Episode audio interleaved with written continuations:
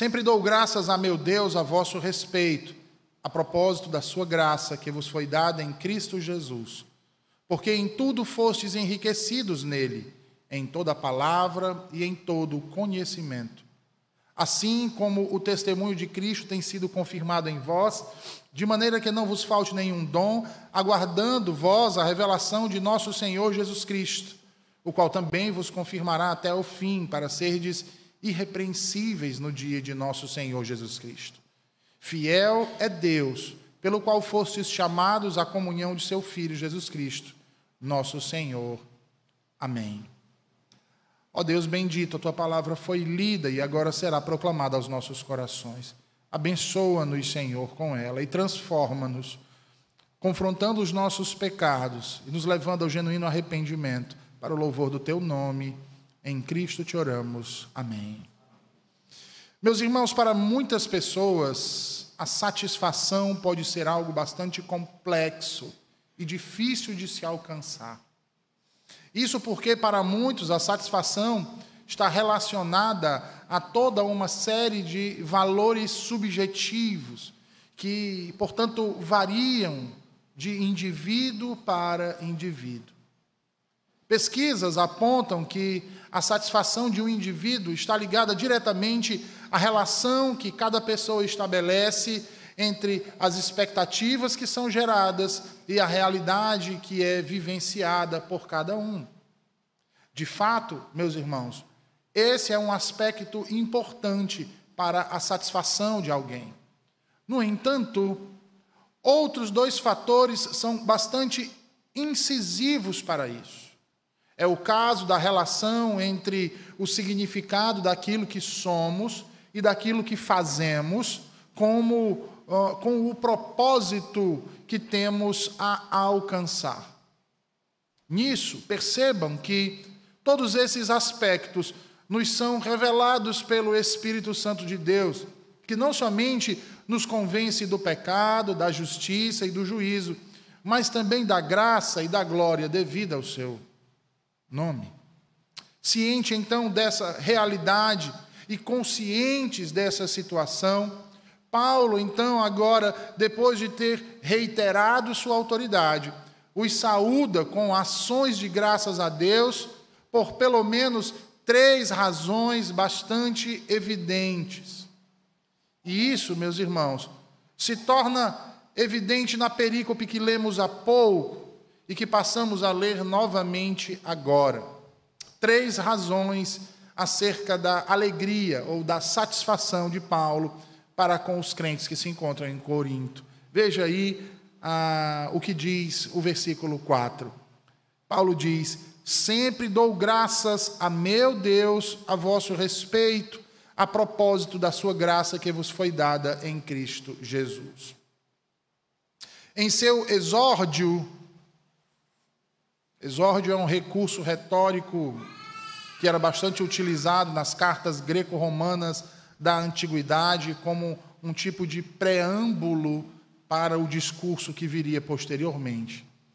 Logo, no seu exórdio, Paulo demonstra afeto pelos coríntios, apesar da hostilidade com a qual muitos deles o vinham tratando.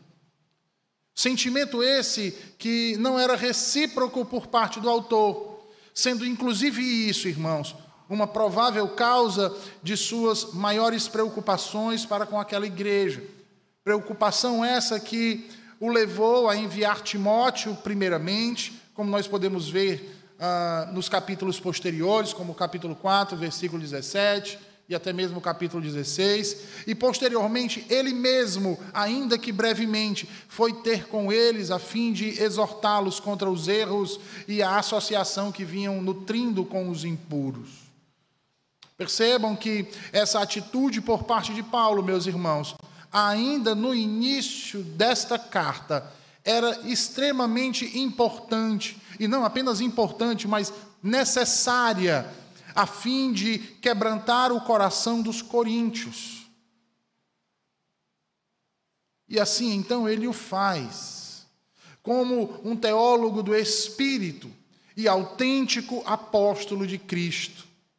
Paulo, com suas palavras iniciais, carregadas de intenso afeto, adentra ao horizonte do coração coríntio, dispondo-os a uma atitude mais aberta para com ele, a um estado de menor hostilidade, a um estado mais amigável para que assim se tornassem capazes de ouvir a mensagem da cruz que trazia para eles em suas advertências, em suas reprovações, em suas exortações, em seus conselhos.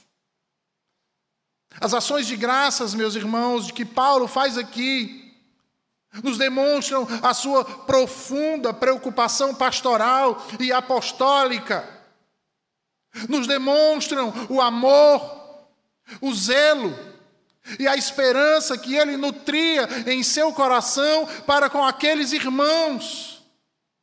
E é assim que ele os chama. E é exatamente assim que ele os trata, como irmãos, porque os tinha como filhos da aliança, filhos de Deus, mediante a graça de Jesus Cristo. E aí vejam, mesmo com todos os erros, e apesar de todos os problemas que aquela igreja vinha enfrentando, os sentimentos que são expostos aqui no início desse exórdio por Paulo são sentimentos reais, são sentimentos autênticos, são sentimentos verdadeiros.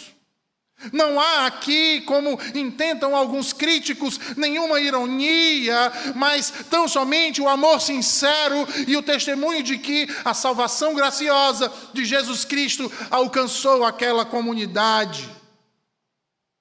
E a alcançou de tal forma, irmãos, que a fez contrastar com a sociedade pagã que ali residia. Apesar de todos os problemas suscitados aqui.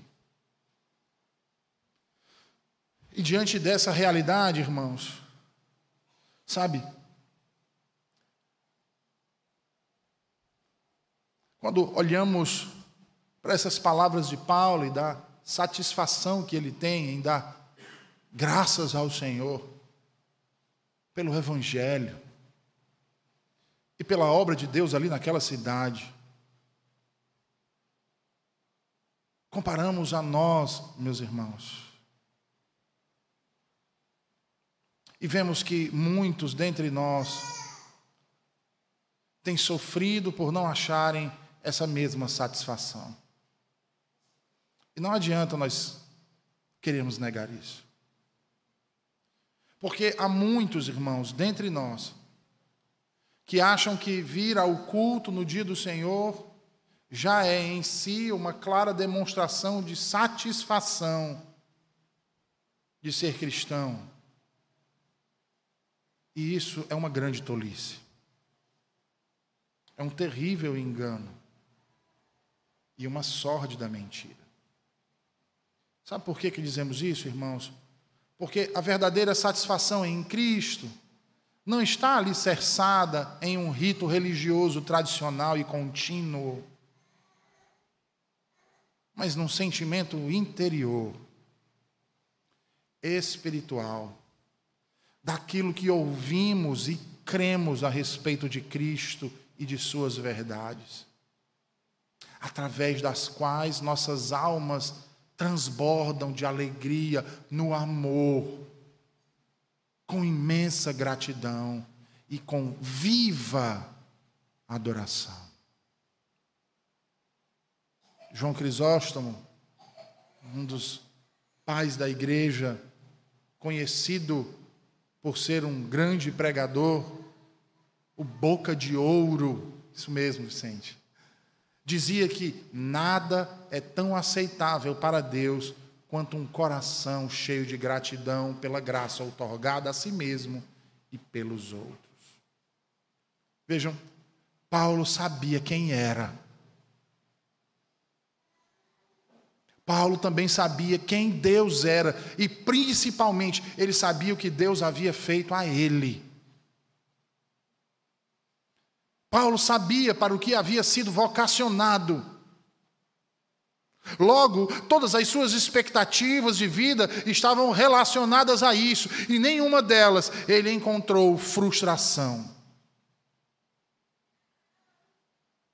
Não é à toa que jamais via algo em si mesmo, além de suas fraquezas, nas quais pudesse se gloriar. Mas tão somente gloriava-se em Cristo, a razão sublime de sua constante satisfação e alegria. E diante disso, eu pergunto a você nessa manhã: qual tem sido a sua expectativa de vida?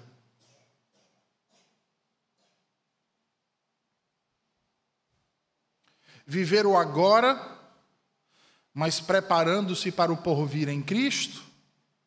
Ou viver o agora pelo que aqui está? O que tem roubado a sua satisfação? Por que você não consegue ter prazer em Cristo? Por que você não consegue achar contentamento no Senhor? O que tem atrapalhado isso? Seria o dinheiro? O sucesso? É nisso que está a sua satisfação?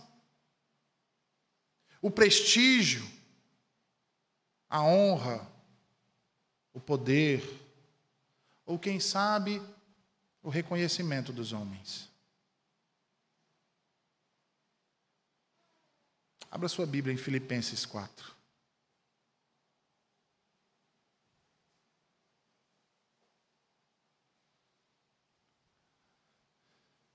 Veja a lição que Paulo nos dá acerca da satisfação, acerca do contentamento, acerca da alegria, apesar de todas as adversidades que enfrentava na vida. Filipenses 4, veja aí os versículos 10 a 13. Paulo diz assim: Alegrei-me sobremaneira no Senhor, porque agora, uma vez mais, renovastes a meu favor o vosso cuidado, o qual também já tinhais antes, mas vos faltava oportunidade. Digo isto não por causa da pobreza, porque aprendi a viver contente em toda e qualquer situação. Tanto sei estar humilhado, como também ser honrado de tudo e em todas as circunstâncias já tenho experiência, tanto de fartura como de fome, assim de abundância como de escassez. Tudo posso naquele que me fortalece. Você sabe do que é que Paulo está falando aqui?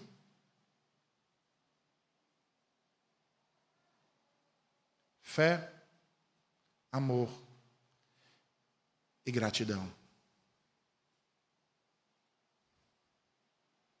Fé, amor e gratidão, marcas de um genuíno coração rendido a Jesus Cristo. Sinais evidentes daqueles que foram salvos. E isso, meus irmãos, era o que confortava o coração do apóstolo. Isso, meus irmãos, era suficiente para gerar alegria, satisfação, ações de graças, gratidão.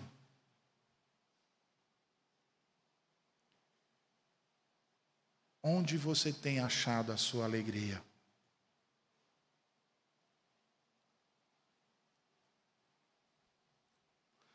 Onde está a sua satisfação? Nestes últimos dias. Será que tem sido no carisma da salvação? Como diz Paulo aqui em 1 Coríntios 1? Será que tem sido o carisma da salvação em Jesus Cristo a razão suficiente para que você possa render ações de graças ao Senhor. Não só por sua salvação, mas pela salvação dos seus irmãos em Cristo também. Volte para 1 Coríntios e veja o que ele diz no versículo 5. Paulo diz: Porque em tudo fostes enriquecidos nele, em toda a palavra e em todo o conhecimento. Ora, a sociedade coríntia havia sido forjada no modelo romano de publicidade e honra, quando em sua reconstrução pelo imperador Júlio César. O desenvolvimento disso, aliado ao vertiginoso sucesso da economia local, causou na população uma forte cultura da jactância e da autopromoção. Não era incomum, meus irmãos, a existência dos chamados gênios populi em Corinto. Esses gênios populi eram geralmente estátuas, como a que vemos hoje na frente de muitas cidades, principalmente no interior do estado, aquelas imagens dos padroeiros, né? e não apenas nas cidades, mas Vejam, há muitas famílias papistas que guardam imagens na entrada das suas casas, herança dos gênios populi romanos. Entidades essas que eram veneradas como grandes heróis, como semideuses. Então, isso também fazia parte da cultura de Corinto, principalmente entre aqueles que não tinham nada e se tornaram muito ricos.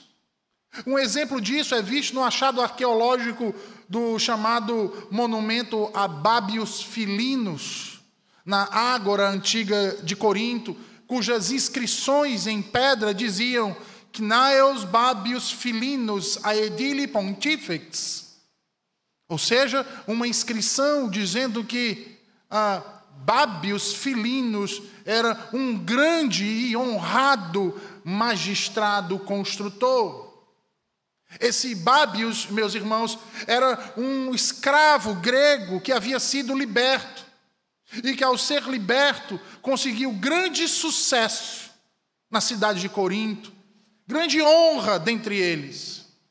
E esse monumento destaca que ele mesmo foi quem erigiu e ele mesmo financiou toda a construção com seus próprios recursos. Veja que são relatos como esses, meus irmãos, que nos mostram como o culto à personalidade romano estava arraigado no coração do povo de Corinto.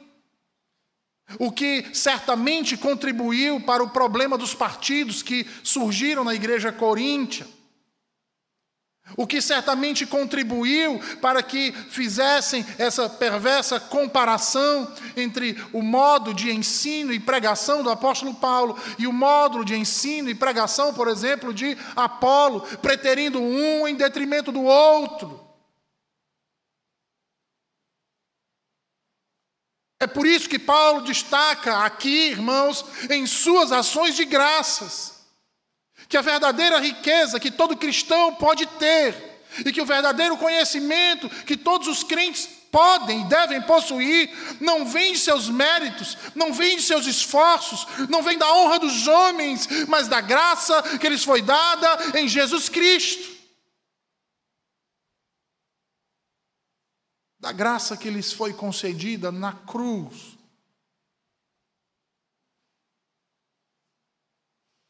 E aí veja, chamar sua atenção para o termo graça que Paulo utiliza aqui. Nós não devemos entender o termo graça aqui de um modo específico, como se ah, Paulo estivesse fazendo apenas uma referência a um favor imerecido. Mas nós devemos olhar para esse termo, graça, aqui nessa passagem, de uma forma mais geral, de uma forma mais abrangente, onde estão incluídos nesse bojo aqui toda espécie de bênçãos que são obtidas somente por meio do Evangelho. Paulo utiliza esse termo aqui como uma figura de linguagem, meus irmãos, mais especificamente como uma metonímia, para ser mais específico. A metonímia, ah, lembrando aos irmãos, né?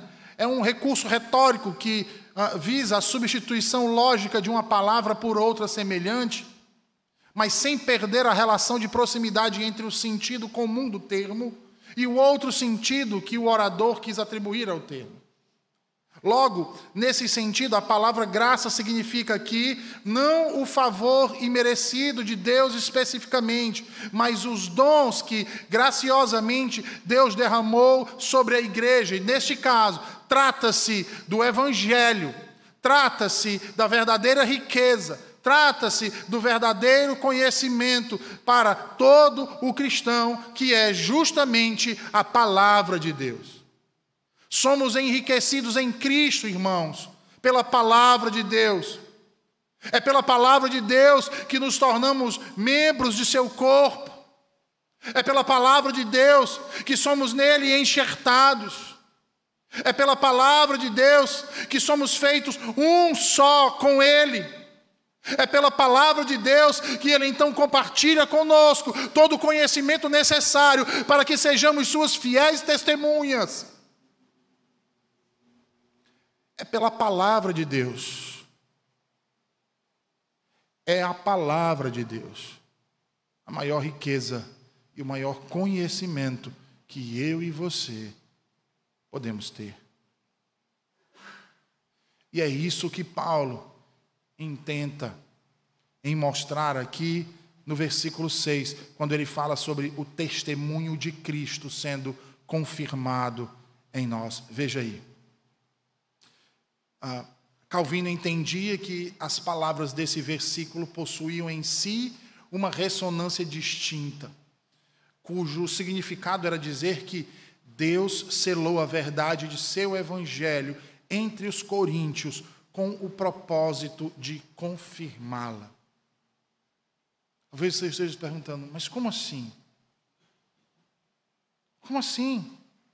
Ora, quer dizer que o Evangelho era propriamente confirmado através da vida. Veja, a palavra de Deus, o Evangelho, a maior riqueza, o maior conhecimento que o cristão poderia receber, e não por seus méritos, não por seus esforços, não por sua aparência, não por seu prestígio, não pelas honras que os homens tributavam a ele, mas tão somente pela graça de Deus, era entregue a eles para que eles fossem testemunhas, através de sua vida, do poder e da riqueza que é a palavra de Deus. É isso que Calvino está dizendo aqui. É essa a ênfase que o apóstolo Paulo traz nessa ação de graças, nesses versículos específicos aqui, 5 e 6 o testemunho da transformação causada pelo Evangelho. Principalmente, o testemunho da habitação do Espírito Santo em nós, penhor e selo do pacto, dessa transformação, dessa aliança. E nesse sentido, veja, os coríntios se excediam em conhecimento, porque desde o princípio Deus fez seu evangelho produzir muitos frutos dentre eles. E Deus não fez isso de uma única forma, mas o fez tanto por meio de uma operação interna do Espírito, quanto pela excelência na variedade dos dons, dos milagres e por todas as demais coisas que cooperaram para isso. Perceba que o autor chama então o evangelho de o testemunho de Cristo, ou concernente a Cristo, porque toda a soma dele é exatamente essa: desvendar a Cristo a nós, em que estão ocultos todos os tesouros do conhecimento. E meus irmãos, Cristo é o foco do nosso testemunho. Cristo é a razão das nossas vidas. E Deus, através do seu Santo Espírito, traz a verdade desse testemunho à medida que nossa experiência cristã se desenvolve diante dele.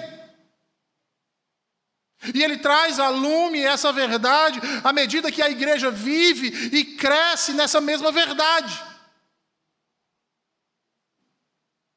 E aí veja, alguns de nosso tempo têm defendido a ideia de que o que Paulo tem em mente aqui como testemunho são os sinais tangíveis da manifestação do Espírito, como por exemplo, a aplicação dos dons ah, no falar outras línguas e profetizar, apelando assim para a experiência subjetiva de cada um.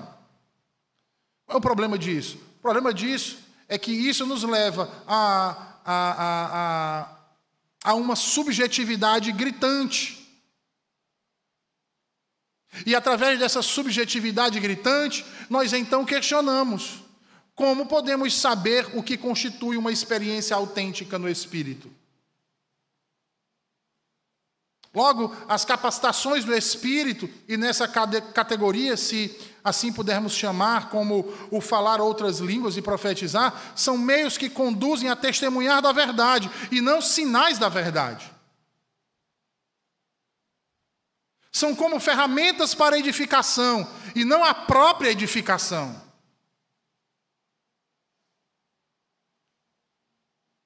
É por isso que a epístola, como um todo, estabelece uma rede de critérios centrados na cruz de Cristo, como sendo a base transformadora e formadora da existência cristã. Ao passo de que trocar isso por experiências individuais autônomas é distorcer o que foi revelado e encobrir o propósito do Evangelho e o testemunho deste através das nossas vidas.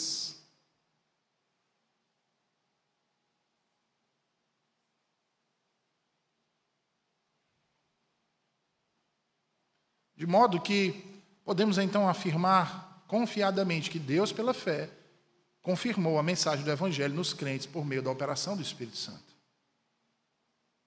E isso ele o fez de tal forma que veja aí os versículos 7 e 8. Ele diz: De maneira que não vos falte nenhum dom.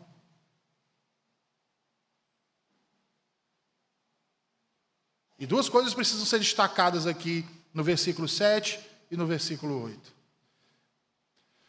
Primeiro, a expressão, de maneira que não vos falte nenhum dom. E segundo, a segunda expressão, aguardando vós a revelação de nosso Senhor Jesus Cristo. A menção dos dons espirituais aqui, irmãos, deve ser entendida no sentido mais amplo possível. Sabe por quê? No sentido mais amplo possível? Porque se você observar, ela está associada a exatamente essa ação de aguardar a revelação de nosso Senhor Jesus Cristo. Paulo associa os dons espirituais aqui à expectativa do retorno de Jesus. Veja, nós temos aqui a seguinte construção: são ações de graças, em primeiro lugar, pela salvação em Cristo destes coríntios. Apesar de todos os problemas, de todos os erros, de todas as dificuldades, de todos os pecados que aquela igreja vivenciava, era uma igreja cujo evangelho foi pregado, a semente foi plantada e deu frutos. Apesar de suas fraquezas, o amor de Cristo e a graça salvífica pôde ser vista naquela comunidade. Em segundo lugar, Paulo rende ações de graças, porque o evangelho que foi pregado àqueles irmãos os enriqueceu espiritualmente, no conhecimento de Deus e o conhecimento de Deus, neles, gerou neles um testemunho do poder de Deus. Testemunho esse que era visto através dos inúmeros dons que o Senhor legou a cada um deles. E os dons, meus irmãos, não apenas para ser exibido como uma ação sobrenatural, mas em seu fim último, que é conduzir o crente à edificação, na verdade. Não era manifestação pela manifestação, irmãos. Como muitos têm tratado em nossos dias. Esse era o erro. Mas a outorga dos dons para a edificação. Edificação. E eis a terceira razão aqui das suas ações de graças: a comprovação de que Deus os ama. Porque ao legar os dons, ao edificá-los, Deus os torna irrepreensíveis. Por isso, os dons espirituais estão interligados aqui à expectativa do retorno de Cristo. Apesar de todos os erros, de todos os pecados, Paulo rende graças ao Senhor porque ele não abandonou aqueles crentes. Mas Deus estava os edificando. E aí, preste atenção que nesse último bloco aqui dessa perícope, nós percebemos que o nosso autor faz menção ao fim dos tempos, pelo menos por duas vezes. A primeira vez, aqui no versículo de número 7, e a segunda vez, no versículo de número 8, onde ele faz uma referência ao dia do Senhor Jesus Cristo. Essa ênfase é importante aqui, meus irmãos, principalmente tendo em vista sua longa exposição sobre a ressurreição do corpo ao final dessa epístola.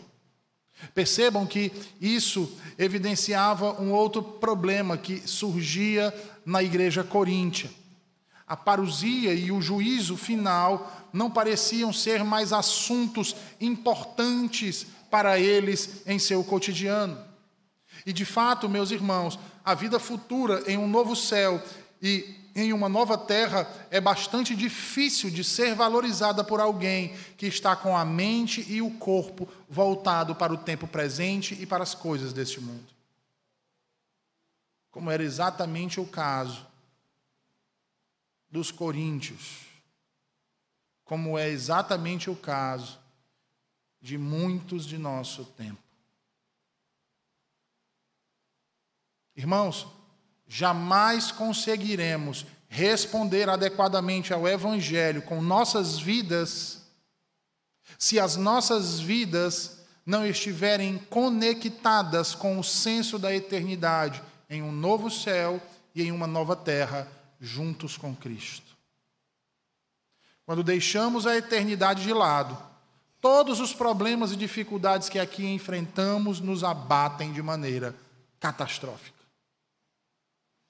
É só olhar a quantidade de pessoas que sofrem com depressão, que vivem insatisfeitos, que não sabem como achar contentamento. Quando deixamos a eternidade de lado, sequer conseguimos viver de modo a testemunhar o Evangelho da graça de Cristo e do amor de Deus. Sabe por quê, irmãos? Porque ao fazer isso, demonstramos que ainda vivemos nas sombras. E quem vive nas sombras adequa a sua vida a essas mesmas sombras. E nas sombras, nós não queremos viver a vida de Cristo. Nas sombras, procuramos viver a vida dos outros. Procuramos ter a felicidade e o contentamento dos outros, não a felicidade e o contentamento que o Evangelho nos proporciona. Ao vivermos nas sombras, tudo mais em nossas vidas, pouco a pouco, se tornam sombras.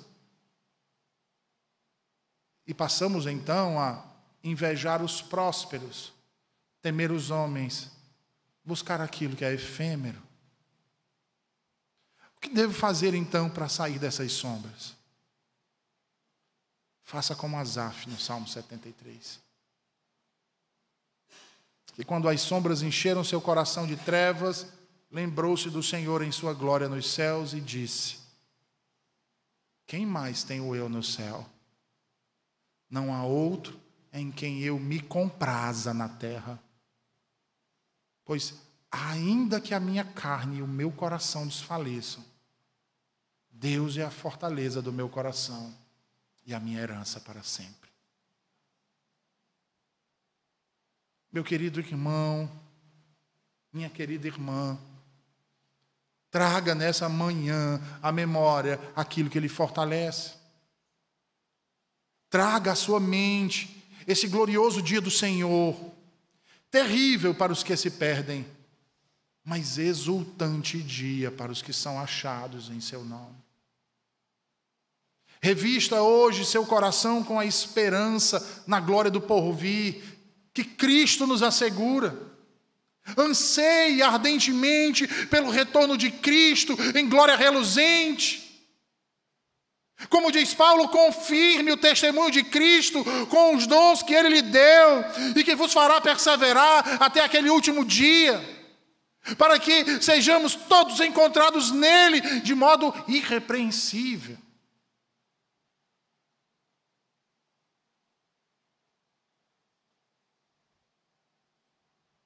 Porque, como diz o Senhor, veja, em tudo fostes enriquecidos nele, em toda palavra, em todo conhecimento.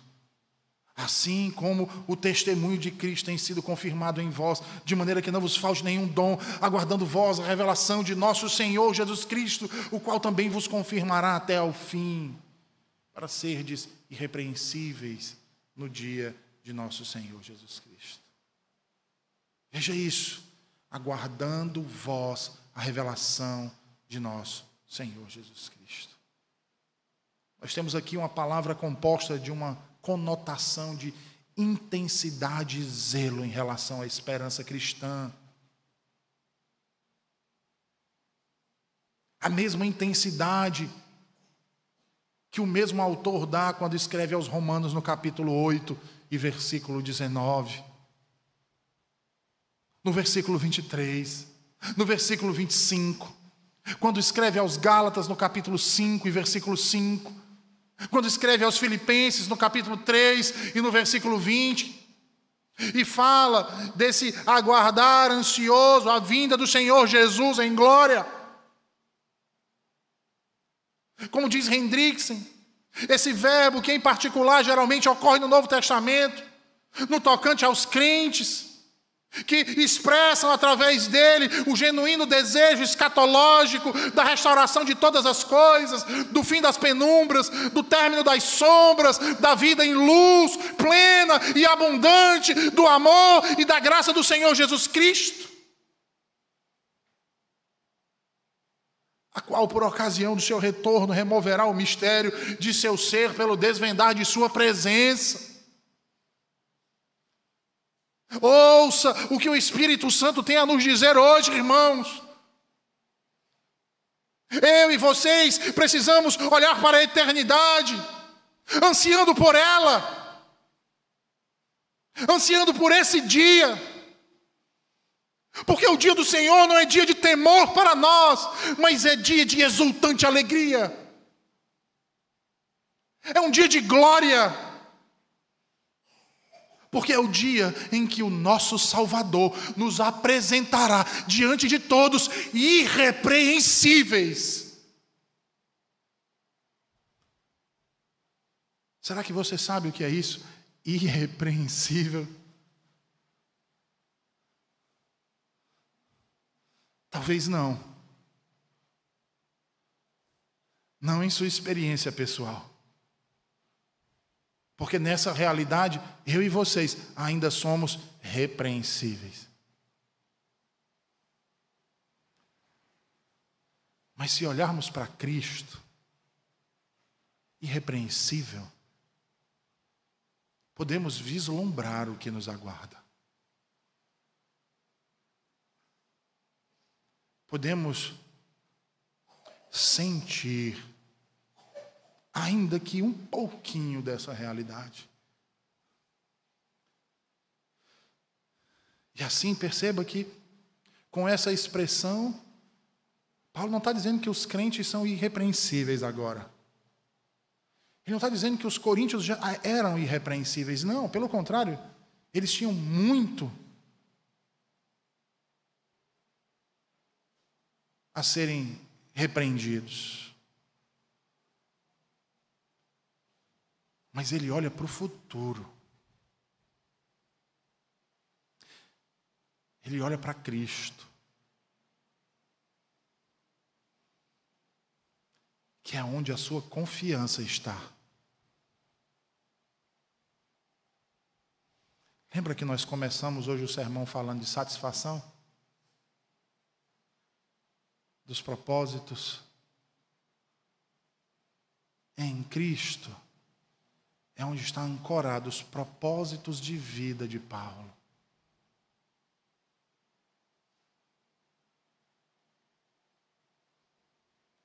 Em Cristo era onde deveriam estar ancorados os seus propósitos de vida.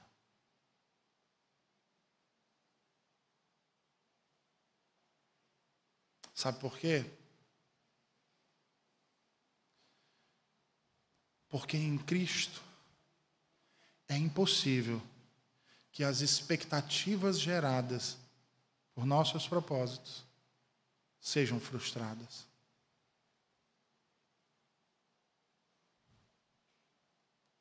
Sabe por quê? Porque, como diz Paulo aí no versículo 9, ele é fiel para cumprir o que disse, para trazer aqueles que ele mesmo chamou à sua comunhão, por meio de seu Filho Jesus Cristo, nosso Senhor.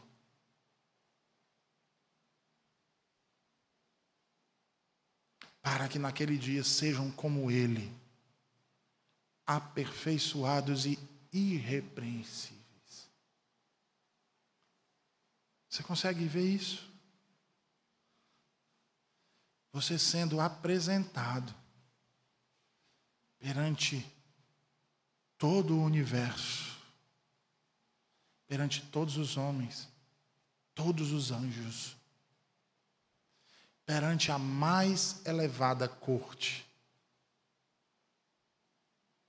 Irrepreensível.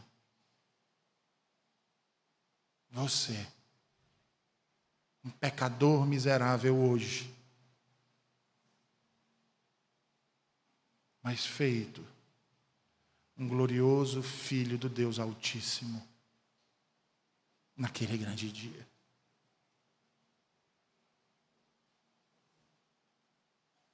Veja, o dia do Senhor, no Antigo Testamento, é uma alusão ao dia do juízo.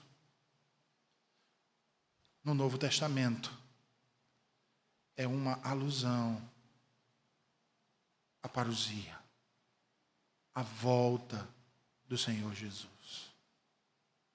O que inclui um julgamento cujo Deus Pai e Filhos servirão como juízes, cujo dia os fiéis serão declarados irrepreensíveis por esse grande juiz. Logo, não há hipótese alguma para duvidar da veracidade disso.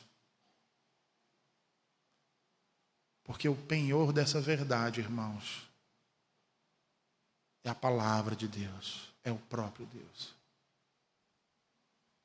É o próprio Deus.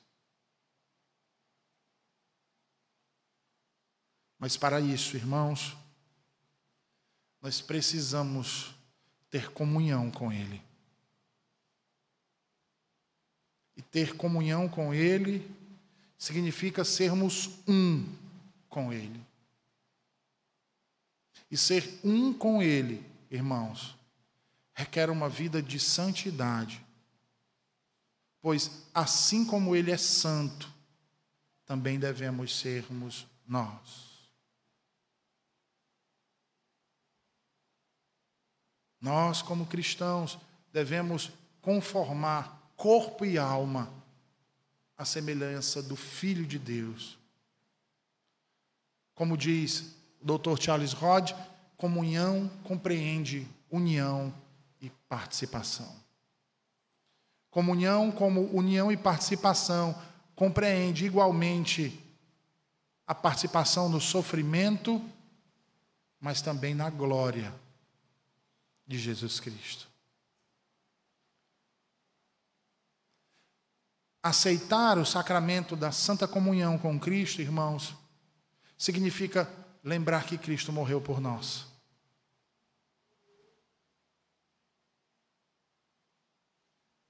É lembrar que Ele é nosso Senhor. É lembrar que Ele é nosso Salvador. É lembrar que o pecado é vil, é sujo, é terrivelmente maligno mas a graça é maravilhosa. É lembrar que é Ele quem nos fortalece, sendo Ele a nossa própria força. É lembrar que é Ele quem nos liberta. É lembrar que é Ele que nos guia. É lembrar que Ele é quem nos salva.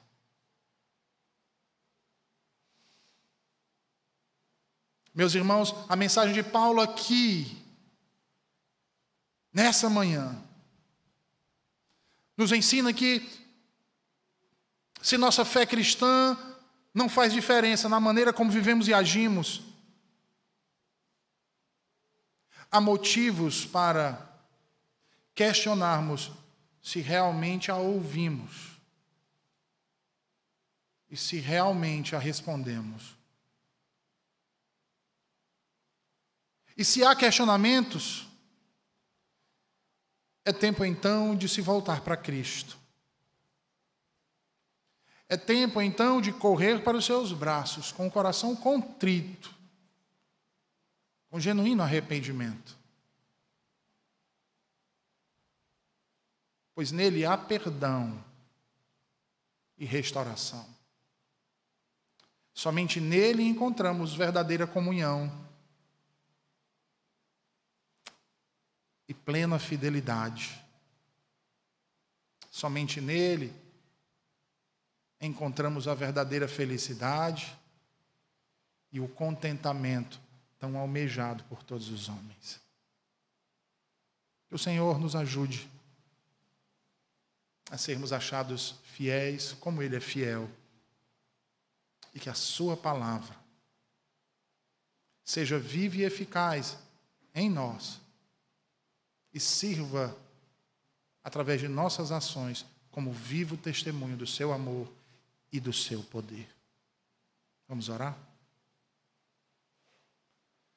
Senhor Deus bendito, maravilhosa é a tua graça e santo é o teu nome. Obrigado por tua palavra nessa manhã, Senhor. Obrigado pela verdade das tuas santas escrituras que tem a cada dia mais, Senhor, nos edificado para vivermos para a tua glória. Nos livra do mal, Senhor. Em nome de Jesus. Amém.